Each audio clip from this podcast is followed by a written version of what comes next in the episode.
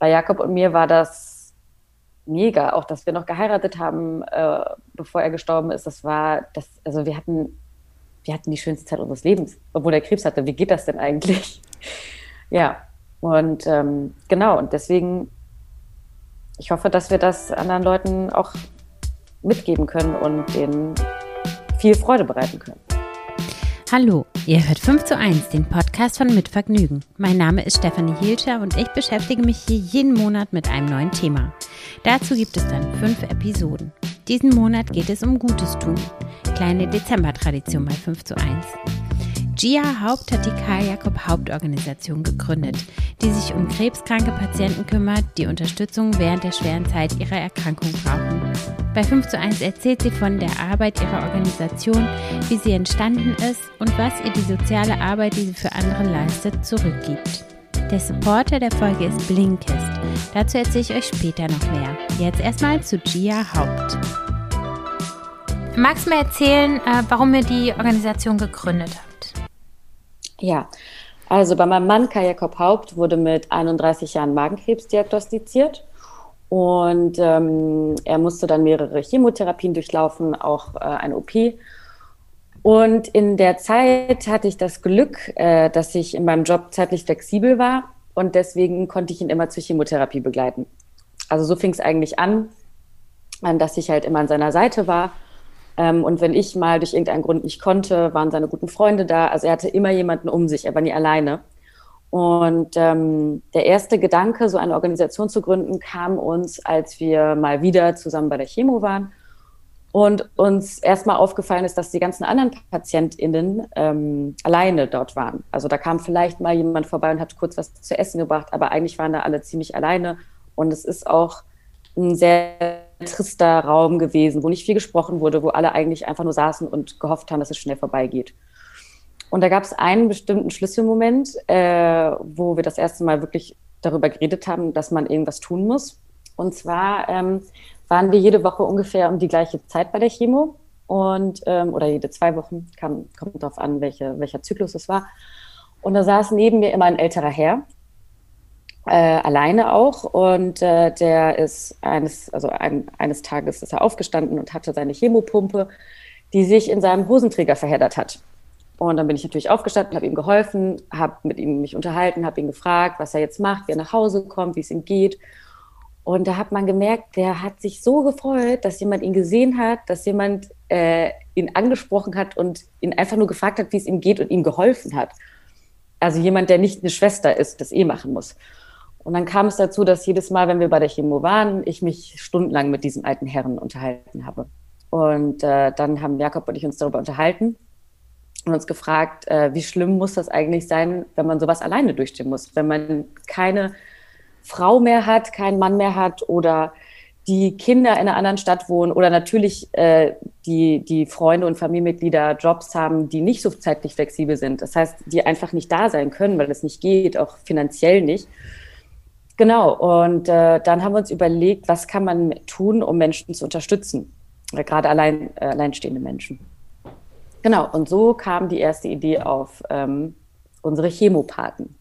Ähm, genau, und damit dann auch die Idee, so eine Organisation zu gründen, wo man irgendwelche Sachen macht, um diesen Menschen zu helfen. Weil wir waren so nah da dran, wir haben das alles mitbekommen. Also ich habe wirklich äh, Sachen, die ich niemals gedacht hätte, erlebt. Also auch wirklich in tollen, tollen Kliniken. Und Jakob war Privatpatient und trotzdem sind komische, also sind Sachen schiefgelaufen. Genau. Und da kam das erste Mal der Gedanke, dass wir sowas gründen wollen und dass wir Leuten helfen wollen.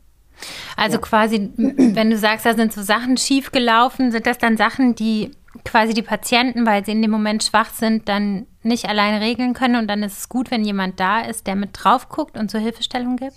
Naja, zum Beispiel, ähm, wenn man im Krankenhaus ist und man ist, sagen wir mal, Veganer, Vegetarier, alleine so welche kleineren Dinge, dass ähm, Jakob war im Krankenhaus, war Vegetarier und hat jeden Tag irgendwelches Fleisch bekommen. Und wir haben ihn natürlich selber, also seine, wir, also seine Freunde und ich haben ihm äh, Essen vorbeigebracht, natürlich jeden Tag ein anderer Freund sein Lieblingsessen und so weiter.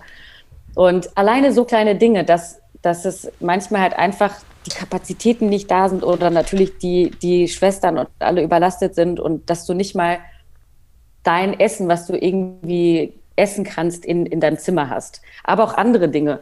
Also, ähm, dass ähm, zum Beispiel, wenn du eine, also bei uns war es so, wenn Jakob, äh, also es ist ja so, wenn du eine Chemotherapie machst und dann Fieber bekommst die Tage danach, dann musst du schnell ins Krankenhaus. Das ist nicht gut.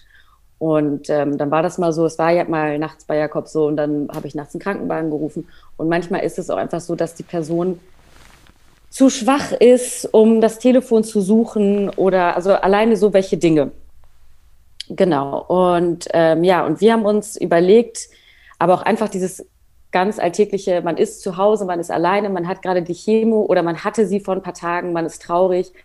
Und es ist einfach schön, jemanden zu haben, mit dem man darüber reden kann. Und oder auch nicht darüber reden kann, sondern sich ablenken kann und über andere Sachen reden kann, spazieren gehen kann.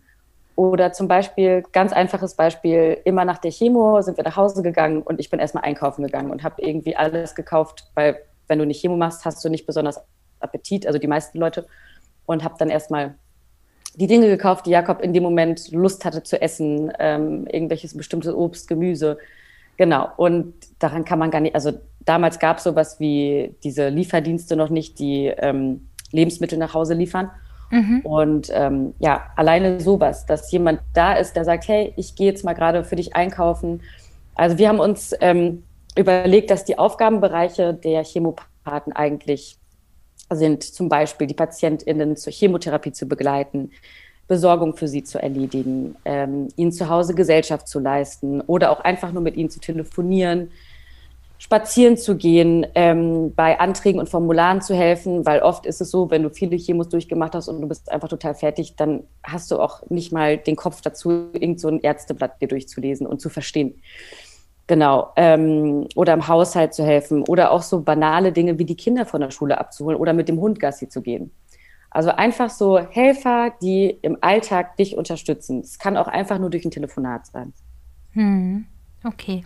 Und ja. dann hattet ihr sozusagen die Idee noch zusammen und hm. ähm, als ihr die Organisation schon gegründet habt, war das zum Zeitpunkt, wo Kai Jakob noch gelebt hat? Ähm, nee, also die Gründung an sich ist nach seinem Tod äh, passiert. Wir haben äh, vor, wenige Wochen vor seinem Tod nochmal genau alles durchgesprochen, also was wir machen wollen. Einmal diese Chemopathen und einmal die Wunscherfüllung, zu der komme ich gleich noch. Mhm. Ähm, genau, und auch, äh, also ich hatte ihn gefragt, ob ich, ob ich das dann die Kajakop Hauptorganisation nennen kann. Das war nicht seine Idee. Ähm, genau, und da hat er zum Glück gesagt, dass ich das darf, weil ich das sehr schön finde, seinen Namen auch so zu erhalten. Genau, und das äh, haben wir vor seinem Tod besprochen und dann erst danach, ähm, als ich dann irgendwann Zeit und Ruhe hatte, ähm, habe ich die Organisation dann als G GmbH gegründet. Genau, ähm, vielleicht kannst du uns mal praktisch ähm, mitnehmen, äh, was es dafür braucht, eine Organisation zu gründen. Ich habe auch gesehen, ihr seid eine G GmbH, es gibt aber auch andere Organisationstypen, sage ich mal, zum Beispiel Vereine oder Stiftungen. Warum hast du dich dafür entschieden? Genau, also ähm, das Ding ist, ich hatte auch erst an eine Stiftung oder an einen Verein gedacht. Ähm, ich habe dann aber mich mit Leuten getroffen, die sich äh, mit Gemeinnützigkeit ein bisschen besser auskennen und habe gelernt, dass ähm, es bei einem Verein das Problem ist, also für mich das Problem wäre, dass du ähm, ich glaube, das waren sieben Leute brauchst oder sechs Leute brauchst, die immer jeder, jedem Schritt, den du machst, zustimmen. Und du kannst mhm. auch als Gründer dieses Vereins abgesetzt werden von den anderen. Das kann ich mir jetzt nicht vorstellen, dass meine Freunde, mit denen ich das gründen würde, machen würden.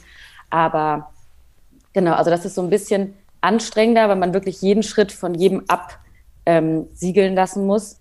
Und äh, bei einer Stiftung ist es ja so, dass ähm, eine Stiftung sollte man machen, wenn man ein großes Vermögen besitzt und damit eine Stiftung gründen kann.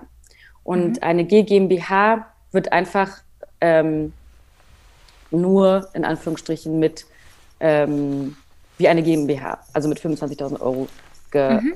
gegründet. Mhm. Genau. Und ähm, ja, und wir haben äh, sehr strenge Auflagen. Das heißt, also vom Finanzamt, wir müssen ähm, die Bedürftigkeit jedes Patienten natürlich nachweisen bevor wir irgendetwas machen dürfen. Wir müssen da ganz, äh, ganz penibel sein. Wir dürfen auch leider nicht mit Menschen aus dem Ausland äh, arbeiten, also die nicht in Deutschland wohnen. Also Deutsche im Ausland schon, aber ähm, Menschen, die nicht in Deutschland wohnen und nicht deutsch sind, das geht leider nicht. Genau, ja.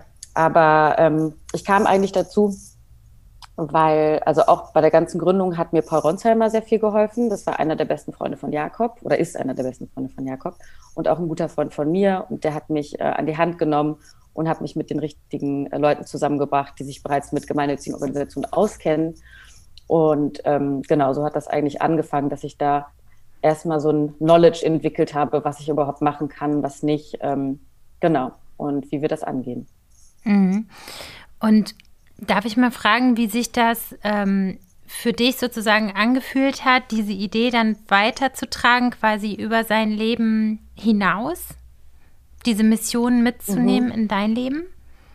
Ähm, ehrlich gesagt hat mir das total geholfen. Das war auch mhm. wie so eine Therapie für mich, die Organisation zu machen, ähm, mit Menschen darüber zu reden, mich auszutauschen, Menschen zu helfen. Das war irgendwie, ich, also ich habe mir nach dem Tod immer gedacht, ich kann nicht einfach so weitermachen wie vorher. Ich kann jetzt nicht irgendwie modeln und auflegen und so tun, als wäre nie was passiert, sondern ich muss irgendwie auch was Wichtiges machen, also was nicht Oberflächliches. Und irgendwie, ich habe immer gesagt, ich möchte was Gutes aus dem Schlechten rausziehen und anderen Leuten geben. Und das ist ja auch das, was wir mit der Wunscherfüllung machen wollen. Also ähm, wir wollen Patienten durch diese Wunscherfüllung ähm, eine schöne Zeit bereiten. Das heißt, sie, dass sie äh, von den Strapazen der Chemo abgelenkt sind und äh, woraus sie auch Kraft schöpfen können. Also so wie Jakob und ich das erlebt haben. Also er, es war ja so, obwohl er krank war, hatten wir trotzdem eine wunderschöne Zeit. Wir hatten die schönsten Jahre unseres Lebens. Und in diesen äh, Chemotherapie, also zwischen den Chemotherapiephasen oder auch in den fast zwei Jahren, wo er krebsfrei war, sind wir gereist. Wir waren in Kuba, wir haben eine ach, wir waren in Frankreich, wir haben eine Italien-Tour gemacht, wir haben geheiratet, Feste gefeiert. Also wir hatten wirklich trotzdem eine wunderschöne Zeit. Und wenn ich zurückblicke, ist dieses Thema Krebs gar nicht so präsent.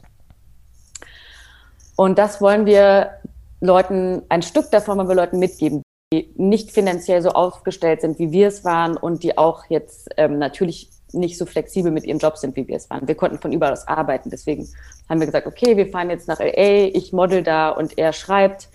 Ähm, also als er in den zwei Jahren keinen Krebs hatte zum Beispiel und hatten dann eine wunderschöne Zeit.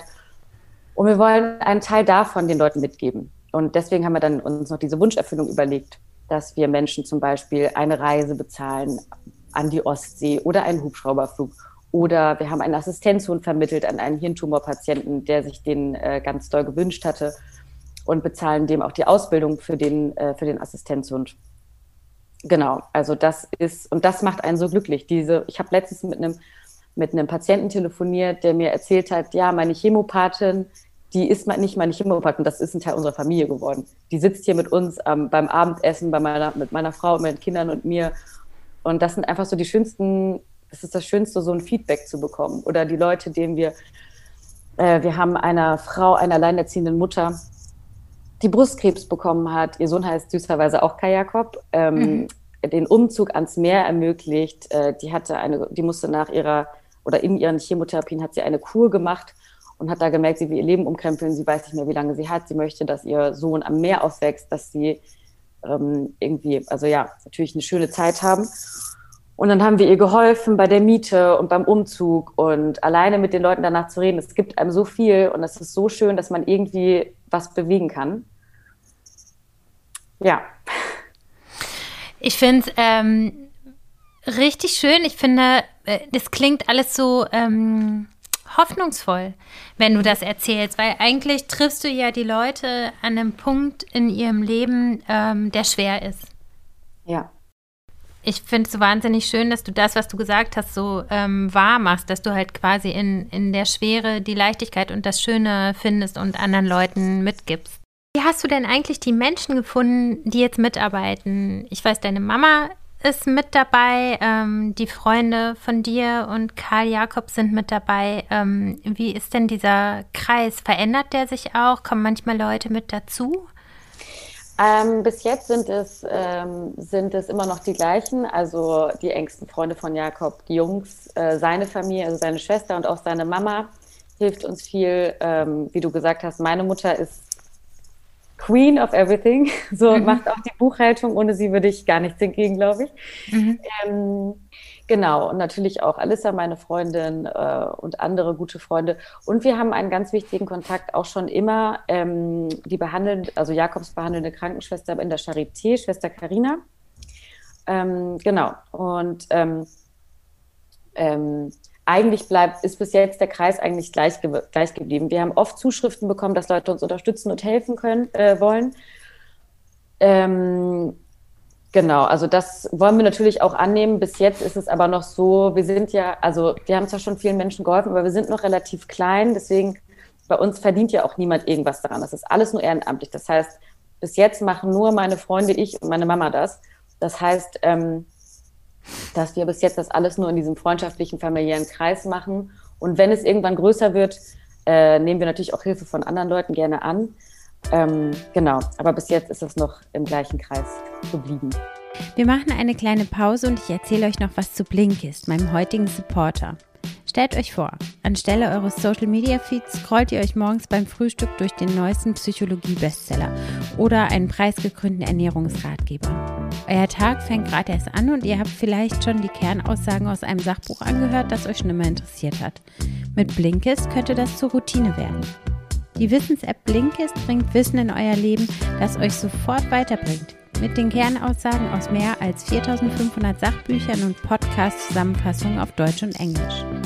Die etwa 15 Minuten langen Titel könnt ihr lesen oder euch unterwegs anhören, sodass sie bestens in euren Alltag passen. Alle Titel existieren auf Deutsch und Englisch und jeden Monat kommen ca. 40 50-minütige Titel dazu. Hört sich gut an, oder? Ich nutze Blinkist, um mich auf den aktuellen Stand von Buchneuerscheinungen zu bringen, etwas in kurzer Zeit zu lernen oder mich auf meine Podcasts vorzubereiten. Am liebsten höre ich, wenn ich morgens zur Arbeit laufe oder eine Runde mit unserem Hund spazieren gehe. Ich liebe alle Blinks, die mit Biologie und Psychologie zu tun haben und ich finde super, dass Blinkist mir nach meinem ausgewählten Titel gleich immer einen neuen Titel vorschlägt, auf den ich von alleine gar nicht gekommen wäre. Es gibt gerade eine tolle Aktion, exklusiv für Hörer des 5 zu 1 Podcasts. Auf blinkist.de slash 5 zu 1 erhaltet ihr 25% Rabatt auf das Jahresabo Blinkist Premium. Blinkist wird geschrieben B-L-I-N-K-I-S-T. Ihr könnt vorher natürlich alles ausgiebig sieben Tage lang kostenlos testen. Den Link findet ihr wie immer in den Show Notes. Vielen Dank an Blinkist für den Support. Und jetzt zurück zum Gespräch. Wie findet ihr denn die Chemopaten? Das sind ja, da ist der Kreis ja wahrscheinlich ein bisschen weiter, ne? Da machen noch mehr Leute mit, oder? Genau. Ähm, Chemopathen, ähm, äh, die Chemopathen können sich bei uns bewerben, indem sie uns eine E-Mail schreiben und wir melden uns dann bei ihnen. Das Problem ist, äh, wir haben ein, zwei, drei Chemopathen kurz vor Corona vermittelt. Das lief auch alles super. Ähm, dann hat natürlich Corona uns einen Strich durch die Rechnung gemacht. Du kannst natürlich niemanden zu einem Patienten nach Hause senden oder mit zur Chemo ins Krankenhaus, ähm, wenn ein Chemotherapie-Patient ist, der natürlich ein sehr angeschlagenes Immunsystem hat. Ähm, Genau, aber die können sich einfach bei uns bewerben und äh, wir telefonieren dann mit denen, wir gucken, was sind das für Menschen. Ähm, ganz oft sind es Menschen, die selbst schon bei der Familie oder Freunden die Erfahrung mit Krebs gemacht haben. Also sie kommen schon aus dem Umkreis. Die, haben, die, die melden sich bei uns und sagen, hey, ich habe meine Mama vor zwei Jahren an Krebs verloren, ich möchte gerne Leuten helfen, ich weiß, wie wichtig es ist, dass jemand da ist. Genau, oder auch selber Ex-Krebspatienten, also die schon vor Jahren eine Krebserkrankung durchgemacht haben und genau wissen, was was, was haben Sie damals gebraucht und ja, die auch einfach helfen wollen. Genau, und ähm, im Prinzip ist es so, ähm, was wir jetzt leider durch Corona noch nicht machen konnten, wir haben das jetzt immer in Einzelgesprächen gemacht, aber dass wir ähm, alle paar Monate ein Treffen machen wollen mit Schwester Karina und auch mit Jakobs Mutter, die auch Seelsorgerin ist und auch Pfarrerin, ähm, die, also wo sich die Chemopathen zum Beispiel, die in Berlin treffen und so einen Workshop durchlaufen. Das heißt, denen wird, die werden ein bisschen darauf vorbereitet, was auf sie zukommen kann, weil die sind ja weder, weder Pfleger noch Therapeuten. Die haben einen ganz anderen, eine ganz andere Funktion, die aber natürlich trotzdem emotional ist und es ist einfach zu sagen, oh ja, ich will jemandem helfen, aber es sind auch wirklich schwierige Situationen, die auf einen zukommen. Oder was, was passiert, wenn du deinen dein Patienten hast und du telefonierst jeden Tag mit ihm und auf einmal geht es ihm schlechter oder er hat irgendeinen körperlichen Anfall oder er, er stirbt. Also das sind ja auch Sachen, das ist ja nicht einfach, damit umzugehen. Und deswegen muss man da ganz, ganz ordentlich gucken, wer ist ähm, fähig dazu und wer nicht. Genau, das haben wir bis jetzt immer in Einzelgesprächen gemacht. Und dann ist es so, dass die, ähm, also dass zum Beispiel ein Patient sagt, ich hätte gerne eine Chemopathin oder einen Chemopathen. Und ähm, dann gucken wir in unserer Kartei in der Nähe von, von der Person, also in der Stadt und äh, weiblich, männlich, divers und äh, ein gewisses Alter. Genau, und dann werden die erstmal zusammengebracht, die telefonieren ähm, zusammen oder gehen mal spazieren. Und dann muss man natürlich gucken, ob das klappt, also ob die sich verstehen. Manchmal ähm, ist, es, ist da die Chemie auch nicht so da und dann wird jemand anderes äh, eingesetzt. Genau, aber so ist das, äh, fängt das erstmal mit den Chemopartnern an. Und ja. wie viele habt ihr? Wir haben jetzt, wir haben so, ich glaube, so 20 bis 30 Chemopathen, mhm. äh, wobei nicht alle aktiv sind, ähm, weil natürlich, ähm, das ist auch das Ding bei Krebs natürlich, dass Leute, also erstmal dass es, dass es alles ein bisschen länger dauert. Ne? Also dann es kann es sein, dann will man sich treffen, dann hat die Person auf einmal eine, muss eine OP haben oder hat jetzt wieder Krebs bekommen oder muss jetzt auf Kur gehen und dann ist Corona. Deswegen, wir wurden ja Ende 2019 habe ich die Organisation gegründet und dann kam ja schon 2020 Corona. Deswegen ähm, sind noch nicht so viele Chemopathen aktiv, aber so ähm, aktiv sind, glaube ich, jetzt gerade so zehn Stück. Und wir wollen es natürlich ausweiten. Also eigentlich soll das ein System werden, was in ganz Deutschland etabliert werden soll. Also, ähm, dass wir, also wir haben schon in sehr, sehr vielen Städten Chemopathen, aber dass man das irgendwie etwas, ja, anders strukturieren kann, dass man sagt, okay, in jedem großen Krankenhaus in Deutschland gibt es eine bestimmte Anzahl Chemopathen, an die sich die Patienten dort wenden können. Und diese mhm. Chemopathen gehen alle so und so paar Wochen in diesem Workshop. Genau, daran arbeiten wir noch. Okay, das ist quasi euer nächstes Ziel, sozusagen genau, das Ganze so ein bisschen mehr hin. zu strukturieren. Okay. Genau. Und dürfen die denn im Moment überhaupt mitkommen ins Krankenhaus, die Chemopathen? Nee, die dürfen nicht mit. Es ist auch allgemein, auch wenn es jetzt kein Corona gäbe, schwierig, weil natürlich nicht immer genug Platz bei der Chemotherapie ist. Aber mhm. dann sind sie zumindest da, um die Person abzuholen. Oder ja. wir haben auch ähm, Patienten, die einfach nur mit ihrem Chemopathen telefonieren. Also mhm. das ist... Ähm, es ist gar nicht nur dieses, also wir haben es zwar Chemopathen genannt, äh, weil der Grundgedanke dieses zur Chemotherapie begleiten war, aber es ist viel mehr. Also es ist äh, einfach nur Telefonate oder mal, dass der Chemopathe vorbeikommt und bringt irgendwie den Einkauf vorbei oder sowas oder geht mit dem Hund spazieren. Also genau, das ist noch viel mehr, aber nee, zur Chemotherapie können die auf jeden Fall nicht mit und nicht ins Krankenhaus. Und mhm. ja, das ist eh alles gerade äh, sehr schwierig, aber umso glücklicher sind wir darüber, dass die Chemopathen, die wir bis jetzt vermittelt haben, ähm, äh, sehr unterstützend für unsere PatientInnen sind und ähm, ja, denen äh, sehr helfen. Und ähm, kannst du vielleicht mal beschreiben, wenn da jemand an der Seite ist? Das macht ja diese schwere Zeit eben leichter. Ähm, wie verändert das denn beim Patienten selbst sozusagen diese, naja, vielleicht die letzte Zeit oder eben diese schwere Zeit in ihrem Leben? Was macht es für einen Unterschied, wenn eben jemand da ist? Also ich glaube, es ist allgemein ganz wichtig, dass, ähm, dass man den PatientInnen zeigt, dass sie gesehen werden. Mhm. Und ähm, alleine, also egal ob jemand da ist, aber auch wenn sie zum Beispiel so eine Wunscherfüllung bekommen oder wir haben eine Weihnachtsaktion in der Charité jedes Jahr, wo wir so Weihnachtstüten zu den PatientInnen bringen. Ähm, ich glaube, alleine dieses gesehen werden, weil in der Gesellschaft heute ist Tod und Krebs, das ist ja eher, also da redet man ja nicht so drüber. Das ist ja so eine Schweigeecke, da wird nicht drüber gesprochen. Ja, ja, Krebs haben nur alte Leute und dann ähm, sind sie ja eh alt und sterben. Aber das ist ja heutzutage gar nicht mehr so. Also Jakob war 31, als er Magenkrebs diagnostiziert bekommen hat.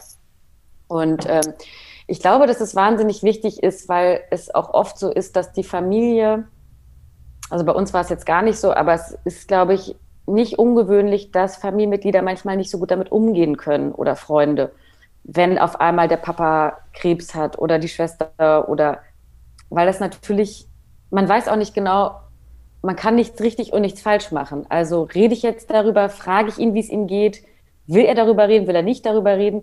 Und ich glaube, wenn du so einen Paten hast, dann weißt du, okay, die Person ist, die weiß ganz genau, was bei mir abgeht. Und die hatte vielleicht auch schon mal Kontakt mit Leuten, die das, die das hatten oder, oder hatten es selber. Und äh, die versteht mich. Mhm. Genau. Und ich glaube, dass das unwahrscheinlich wichtig ist, einfach, ja, man kann sich ja vorstellen, sich nicht alleine zu fühlen und irgendwie, ja, mit jemandem da durchgehen zu können. Und das war ja bei Jakob und mir auch so. Also, ähm, also bei Jakob und mir und auch bei Jakob und seinen Freunden, hätten wir das nicht alles zusammen erlebt, wäre es viel, viel schlimmer gewesen. Auch für mich selber. Wäre ich nicht so eng dabei gewesen und hätte auch nicht die Unterstützung von Jakobs Freunden gehabt, ich weiß gar nicht, was ich gemacht hätte. Und irgendwie sitzt man jetzt heute da und äh, schafft es dadurch, dass man halt diese, diese, diese Unterstützung und diesen Rücken hat. Und das ist bei den Patienten ganz genauso. Und hast du das Gefühl, dass wenn man eben diese letzte Zeit ähm, so gestalten kann, wie man es gerne möchte, wenn man nicht alleine ist, wenn man eine gewisse finanzielle Unabhängigkeit hat, sich Wünsche erfüllen kann, dass ja. es dann auch den Leuten, die äh, noch auf der Welt bleiben, irgendwie leichter fällt, mit der Situation im Nachhinein umzugehen? Auf das, also ich kann natürlich nicht für jeden sprechen, aber für mich war es das auf jeden Fall und ich glaube das auch auf jeden Fall. Wir haben ganz viele also es, oft ist es so, dass Patienten sich nicht bei uns melden, sondern die Familienmitglieder oder die Freunde und die sagen, okay, mein Papa hat Krebs, der wird wahrscheinlich nicht mehr so lange leben, aber der wollte unbedingt nochmal an die Ostsee, aber wir haben kein Geld. Oder der wollte unbedingt nochmal einen Hubschrauberflug machen oder was auch immer. Und ähm, ich glaube, dass das unwahrscheinlich wichtig ist und dass die auch noch, also diese Reisen und diese, diese Aktionen, die da gebucht werden, äh, das machen die Menschen ja mit ihren Liebsten zusammen. Mhm. Wir finanzieren das ja für für Pärchen, für Familien, alle zusammen. Und das ist ja auch nochmal, es geht da ja gar nicht um das Materialistische, es geht ja um nochmal eine schöne Erfahrung, die die Familie zusammen hat oder die die Freunde zusammen haben. Und ich glaube, dass das unglaublich wichtig ist, um auch so vielleicht ein bisschen abschließen zu können, dass man das nicht, also dass man das Letzte, was man sieht, dass es nicht nur ist, oh, die Person hat einfach nur noch gelitten die letzten Jahre, sondern ey, die hat auch noch was Schönes erlebt und wisst ihr noch, wie wir damals da lang spaziert sind und er hat noch mal das Meer gesehen oder so. Also ich glaube schon, dass das unglaublich helfen kann. Ich kann natürlich nicht für jeden sprechen, aber bei Jakob und mir war das mega, auch dass wir noch geheiratet haben, äh, bevor er gestorben ist. Das war, das, also wir hatten wir hatten die schönste Zeit unseres Lebens, obwohl er Krebs hatte. Wie geht das denn eigentlich? ja, und ähm, genau, und deswegen, ich hoffe, dass wir das anderen Leuten auch mitgeben können und denen viel Freude bereiten können. Das ist es nämlich auch. Das heißt ja gar nicht, du musst ja nicht direkt an Krebs sterben. Viele Menschen überleben das, ähm, kriegen nochmal Krebs und überleben es trotzdem und alles wird gut. Aber alleine mal eine Ablenkung von diesen Strapazen zu haben, von diesem Negativen, alles ist einfach nur schlecht. Man sieht nichts Positives mehr. Worauf kann man sich freuen? Und dann, um den Leuten diese Kraft zu geben, zu sagen, hey, so jetzt gibt es mal eine Ablenkung, jetzt fährst du mal dahin, jetzt machst du mal das. Und ich glaube, da kann man dann auch wieder so mit neuer Energie starten und sagen, okay, ich schaffe das jetzt, ich mache jetzt weiter. Das ist auch, glaube ich, ganz wichtig fürs Mindset. Hm.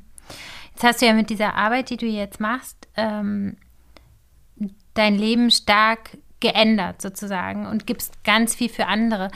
Wie hat sich denn dein Leben für dich verändert in Bezug auf deine eigenen Wünsche, auf deine eigenen Ziele? Weiß ich nicht, ich kann mir vorstellen, viele Leute sagen ja mal, ja, wenn ich mal in Rente bin, dann mache ich dies oder das oder jedes oder in zwei mhm. Jahren oder wie auch immer.